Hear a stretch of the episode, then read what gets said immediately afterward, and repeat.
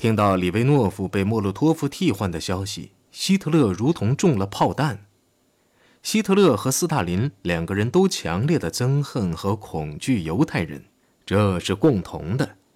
此外，长期以来，希特勒就对斯大林的残忍多少有点佩服。即使如此，希特勒仍不相信与斯大林合作是明智的。五月十号。他将一名俄国事务问题专家召至贝希特斯加登，研究斯大林是否准备与德国达成真正的谅解议题。具有二十年对苏经验的古斯塔夫·谢尔格现在德国驻莫斯科大使馆任经济随员。他听了这个问题后，不禁多少吃了一惊。谢尔格向希特勒提供了一个自1933年以来德苏关系的小结。他提醒希特勒，在斯大林上台后的头几年中，苏维埃政府曾经表示希望能维持旧日的友好关系，但又有所节制。他无非是在提醒希特勒注意斯大林在两个月前在苏共党代表大会上所做的“苏联没有理由与德国进行战争”的声明罢了。令希尔格奇怪的是。无论是希特勒还是里宾特洛甫，谁都不记得斯大林讲话的内容。希尔格长篇大论地说明，苏联并不是一个军事威胁，因为他需要一个和平环境去搞经济建设。希尔格一走，希特勒便说他自己已经有点俄国味道了，还可能听信于俄国的宣传。不过，如果他是对的，我便不能同意斯大林的和平建议。我必须尽快中断那个巨人内部巩固的过程。他令里宾特洛甫在对苏关系中原地踏步。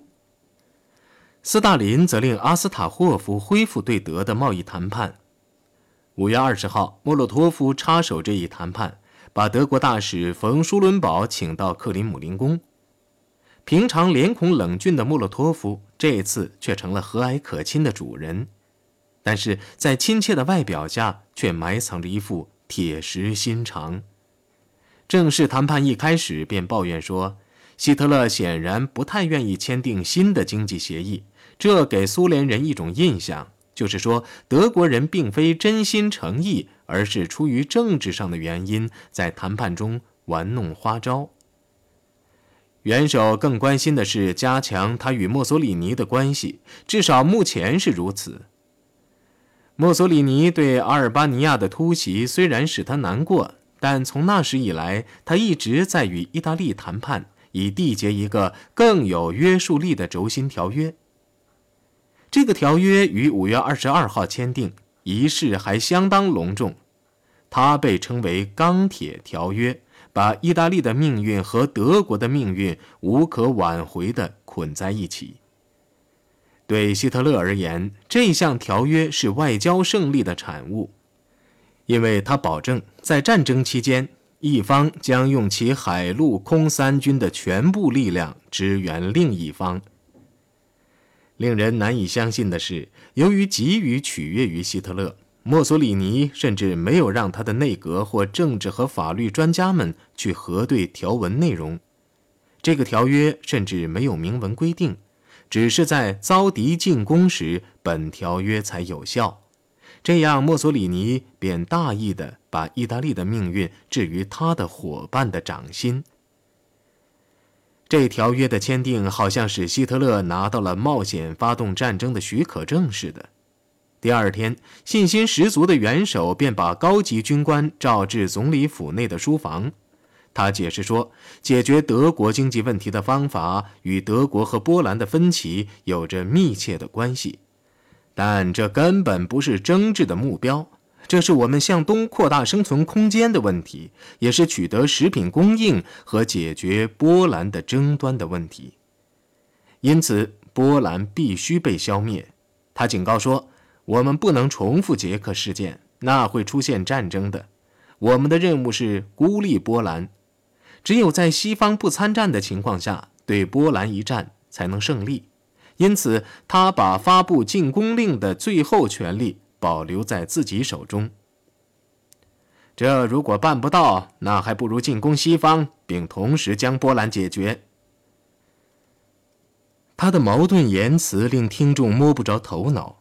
正在这个时候，忠实的凯特尔自我解释说：“元首的意思不外乎是要向各将领表明，他们的疑虑是没有根据的，战争不会真的爆发。”希特勒还说，他做一勇敢的预言，要与英法打一场你死我活的战争。我们可以轻易逃脱的想法是危险的，不会有这种可能性。我们必须破釜沉舟，同时这也不再是什么正义和非正义的问题，而是关系到八千万人的生死存亡的问题。我们不会被迫进行战争，但是。我们无法避免一场战争。这绝不是着了征服迷的某个人的胡言乱语，而是一次招供，那就是不进行战争，德国不能再作为一个大国继续下去。只有东方无穷无尽的资源才能拯救帝国。另一个选择，也就是与西方将就下去，却包含着各种风险，而这是不能接受的。如果他向世界暴露真相，就是说他一直在恫吓和逃避战争的较量，那么德国的威信和力量就会像泄气的气球，很快消失。大家不出东园时，凯特尔和雷德尔可能除外，大家都非常震惊。希特勒呢，则神采奕奕地跑上萨尔茨堡躲难去了。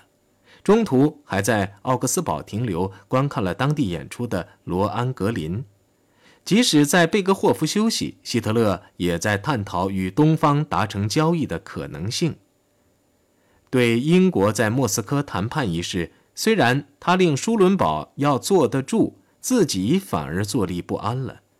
假如他们先行与布尔什维克签订了协定，那该怎么办？如果真是这样，德国入侵波兰时，斯大林会采取什么行动呢？这他必须搞清楚。五月二十六号，里宾特洛甫向舒伦堡发出指示，要他通知莫洛托夫，如果希特勒能够得到保证，也就是苏联已在事实上放弃了反对德国的咄咄逼人的态度，那么德国将放弃其先前反对共产国际的政策。如果做到了这一点，那么。考虑使苏德的政治与外交关系平稳而正常的时刻便到了。希特勒是愿意延长他的生存空间的梦想的，他要舒伦堡说服莫洛托夫，让他相信德国根本无意扩张到乌克兰。对新近签订的钢铁条约，俄国人也用不着恐惧，因为它完全是针对英法两国的。舒伦堡又进一步获得指示。要他向莫洛托夫说明，如果希特勒认为有必要对波兰动武，苏联也不会遭难。再者，与德国签约要更加实用的多。这一建议是诱人的，因为在外交辞令后面还明明白白地邀请苏联去瓜分波兰。英法两国不能或不会及时救援波兰的论点，对斯大林那样一个实用主义者来说也是有吸引力的。由于这个建议是如此自发地提出来的，反倒使威廉大街也出现了一些小惊慌。首先，里宾特洛甫将希特勒建议的内容通知了日本大使大岛，催促他向东京发电，请日本也同意这个建议。在日本，批评大岛将军的人都把他看作是希特勒的应声虫，但是如果需要的话，他会变得非常顽固不化的。他连电报都拒绝往家里发。他辩解说，任何一个轴心国如果与苏联达成协议，必然会使日本参加日德意同盟条约的全部机会丧失尽尽，而日本的参加正是希特勒所希望的。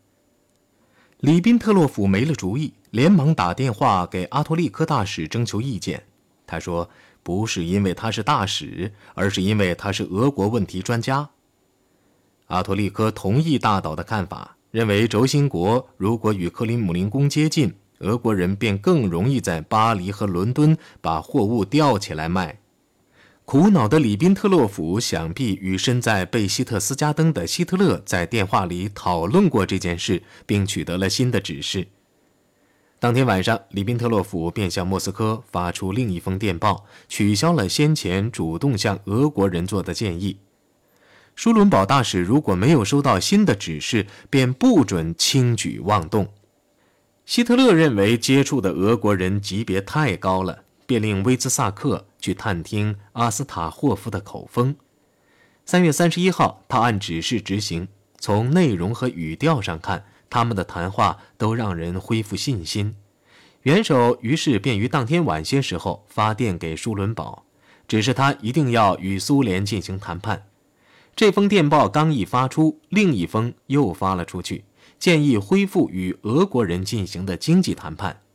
然而，斯大林的疑心超过了希特勒的疑心。到六月底，由于没有取得重大成果，希特勒便下令终止谈判。双方似乎都急于要共度的蜜月也就告吹了。斯大林所追求的西方在达成协议方面，并不比希特勒更有所进展。在伦敦，由于克里姆林宫不愿意认真谈判，哈利法克斯勋爵已经忍无可忍。他向麦斯基抱怨说：“什么都说不行，这并不是谈判。”他酷似纳粹对待国际问题的方法。苏联于六月二十九号通过《真理报》对此做了回答。《真理报》的这篇题为“英美政府不愿在平等的基础上与苏联签订条约”的文章写得非常辛辣。苏联在迟疑的真正原因是他积极地怀疑英国的目标是将他卷进对希特勒的一场战争中去，而自己则将军事上的损失减到最小。同样持怀疑态度的日本驻伦敦大使向东京报告说：“据自己的印象，英国又与通常一样在耍两面手法，用与苏联进行的条约谈判威胁希特勒，用与德国保持和平的计划反对斯大林。与此同时，希特勒整个夏天都躲在贝格霍夫，既不在外面抛头露面，也不发表重要的演说。”这段的沉默，也许是他自己拿不定主意使然，也许与他的信念有关。大部分问题，你如果不管他，他们便自己解决了。不管属于什么情况，他都不可能做出更能使对手混乱的事情来。这是个被动消极的季节。他耐心地倾听着墨索里尼写的书面警告，是由一位将军亲自送来的。墨索里尼说。战争是不可避免的，但又说他们两国都需要和平。要到一九四三年后，战争的努力才会有最大的胜利前景。当将军念到墨索里尼不大愿意参与欧战时，希特勒并不想与之争辩。他自己的意图还是孤立波兰，把战争限制在局部。至于如何做到这点，他并不需要听一个意大利人的高见。在他的几个副官看来，他明显的轻松多了。他在七月中旬下山，在慕尼黑做了短暂的停留，在国家歌剧院观看了专场为他演出的《汤好色》。这部歌剧还有个新的特点，是专为这位国家元首希特勒增加的情节：两名全裸的姑娘，一名演欧罗巴，骑在公牛上；另一名演丽的，带着天鹅。一星期后，他到了白莱特，参加了一年一度的瓦格纳音乐节。这次音乐节除了演出了戒指外，还增加了扣人心弦的崔斯坦与帕西法尔。每次演出，他都邀请他中学时期的朋友库比西克前来观看。但直到八月三号，也就是戈德达马龙末场演出的后一天，他们才相见。那天下午，党卫队一名军官陪同库比西克来到万弗里德旅馆。希特勒用双手紧紧握住老朋友的右手，库比西克感动得连话都说不出来。库比西克有点不好意思地拿出一叠印有元首的照片的明信片，想让希特勒签名，以便带回奥地利去分发给朋友。希特勒戴上老花镜，他很小心，遇有拍照都将眼镜取下。热心地在每张明信片上签名，库比西克则在旁边小心翼翼地将墨迹一一弄干。之后，希特勒便将库比西克带到花园瞻仰瓦格纳之墓。他说：“我很高兴能在同一个地方再次遇见你，这是我们俩过去最崇敬的地方。”由于当了元首，肩负重任，希特勒的私生活已难得有趣。而这一小插曲是少有的私生活的一个例子。给艾娃·伯劳恩的时间也很少，直到1939年年初，艾娃·伯劳恩才住进总理府内的卧室。艾娃睡在兴登堡生前的卧室里，室内的主要事物是一幅俾斯麦的大象。希特勒有令，窗帘永远不准拉开。这间忧郁寡欢的卧室可与元首的书房相通。但他却要艾娃通过佣人专用门进出他的房间。他们虽然过着夫妇生活，但两人都尽力跟工作人员打哑谜，说他们不过是好友而已。上午，艾娃叫他“我的元首”，但久而久之，艾娃用的习惯了。据艾娃对好友们说，即使在私下里也这样称呼他。然而，知道他们的隐私的人越来越多，因为说来也荒唐，他们最少有一次防范不严。这事刚好发生在魏德曼尚未被解职前。一天早晨，魏德曼到元首房屋去送急电，惊奇地发现艾娃的小巧玲珑的维也纳鞋竟待在元首的皮鞋旁边，好像住旅馆时让人擦鞋似的。他在回忆录中写道：“我不禁想起了拉丰田的预言。”一边下楼梯一边笑个不停。在贝希特斯加登或在总理府，每逢重要客人来访，艾娃便被关在屋里，这是他最难熬的时刻。艾娃渴望能见到霍尔蒂海军上将、胡佛总统、罗马尼亚国王卡洛尔阿加汗和其他要员，然而他却像孩子一样被关在房里。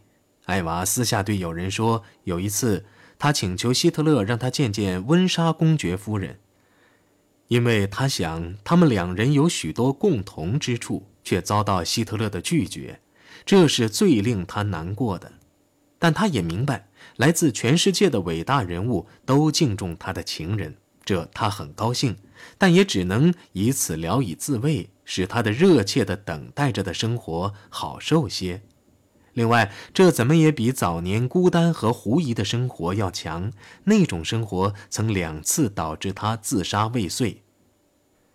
政治战线方面，在希特勒在白莱特欣赏崔斯坦的当天，里宾特洛夫批准恢复与阿斯塔霍夫的谈判。谈判结果虽然令外长高兴，但彼得克莱斯特却警告他不要让斯大林看出德国急于求成，尤其不能为一条约而搞特殊姿态。他们应该等待，也许用不了半年便可以达成令双方满意的协议。里宾特洛甫笑了，两星期内他们便可签约。他对克莱斯特劝他要有耐心的忠告置之不理。为了急于完成条约以对付英国，里宾特洛甫令舒伦堡再次会见莫洛托夫，并建议认真进行政治会谈。这次会晤于八月三号举行。德国大使报告说，这次会谈所得的印象是苏联决心与美英两国签约。如果他们能完全满足苏联的愿望的话，肯定这印象是莫洛托夫所希望散布的。他与斯大林两人都注意到了威廉大街的焦急情绪。他们一方面在引诱德国，另一方面又牵着英国的鼻子走。到了这个时候，希特勒已经比里宾特洛甫还要着急了。原因是他被波兰战役锁定的截止日期只还有不到一个月的时间了，而他仍要得到斯大林的保证，那就是苏联红军将不予干涉。就在这个节骨眼上，他如果不是运气亨通，就是强力使然。